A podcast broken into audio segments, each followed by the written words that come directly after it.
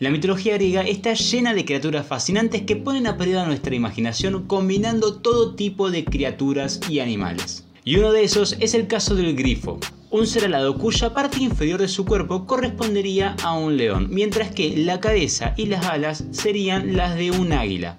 Algo increíble. Pero, ¿podría existir algo así en la vida real? Eso lo vamos a ver en este video.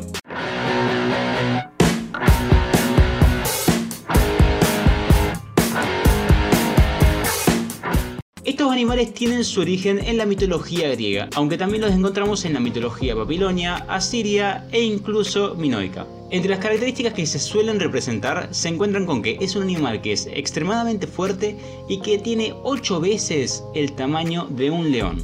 Grande, muy grande. Pero para simplificaciones de análisis lo que vamos a hacer en este video va a ser estudiarlo como si tuviese el tamaño de un león promedio.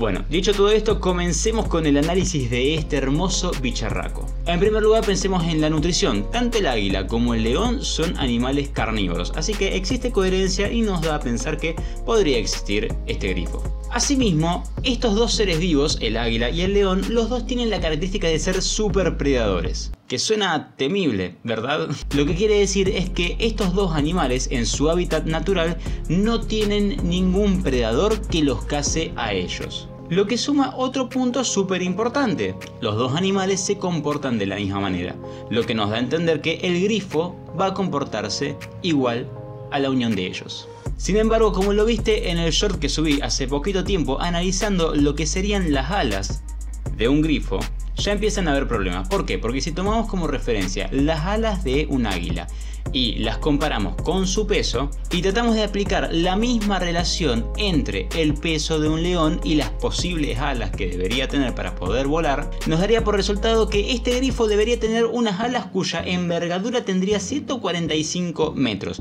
Es muchísimo, mucho.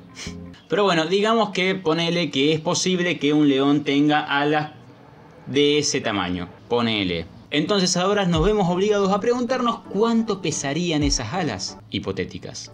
A pesar de que las alas del águila calva forman la mayor parte de su cuerpo, hay que tomar en consideración que es necesario que sean livianas porque si fuesen pesados, a más peso que tienen, más energía costaría poder moverla. Así que digamos, y esto es de manera súper aproximada, que las alas de este águila pesarían aproximadamente el 10% de su peso total. Y esto es una aproximación mía. Siendo que el águila pesa 2,3 kilos, estaría bien decir que las alas pesarían 230 gramos en total. Por lo que si aplicamos lo mismo a un león que en promedio pesa 185 kilos, deberíamos pensar que sus alas pesarían 18,5 kilos, 18 kilos y medio las alas.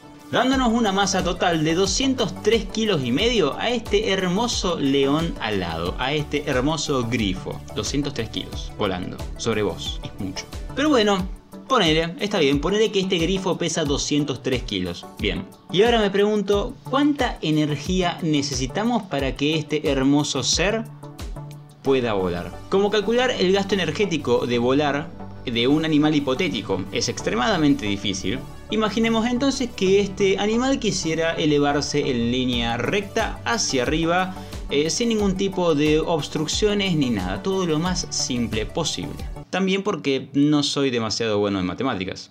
Para saber cuánta energía vamos a gastar, vamos a tener que calcular el trabajo realizado, algo que se calcula en una medida llamada joules, que se obtiene a partir de la multiplicación de una fuerza determinada realizada a través de una distancia determinada, es decir, multiplicamos fuerza por distancia. La distancia la sabemos, es decir, tiene que levantarse 10 metros. Ahora lo que tenemos que calcular es la fuerza, y la fuerza no es más que la masa por la gravedad, es decir, la masa de este grifo de 203,5 kilos por la gravedad de nuestro planeta, es decir, 203,5 por 9,8. Y esa cuenta nos va a dar como resultado 1994,3 Newton. Sí, Newton es la medida de fuerza. Y ahora que tenemos la fuerza, tenemos que multiplicarla por la distancia a recorrer, es decir, por esos 10 metros, lo que nos va a dar una medida en joules, siendo 19.943 joules el trabajo a realizar, es decir, la energía necesaria para poder levantar ese objeto, ese grifo,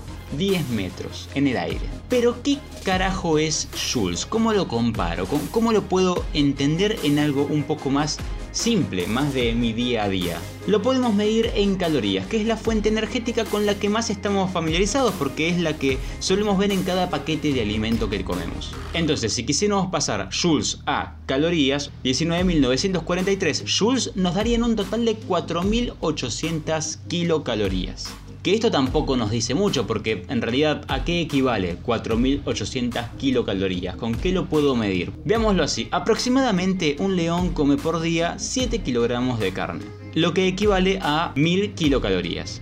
Si aplicamos lo mismo para un grifo y pensamos que este grifo justo este día eligió volar en dirección vertical hacia arriba en línea recta sin ningún tipo de obstrucción porque sí, porque este grifo vuela así y punto nos daría un total necesario para este grifo de 5.800 kilocalorías.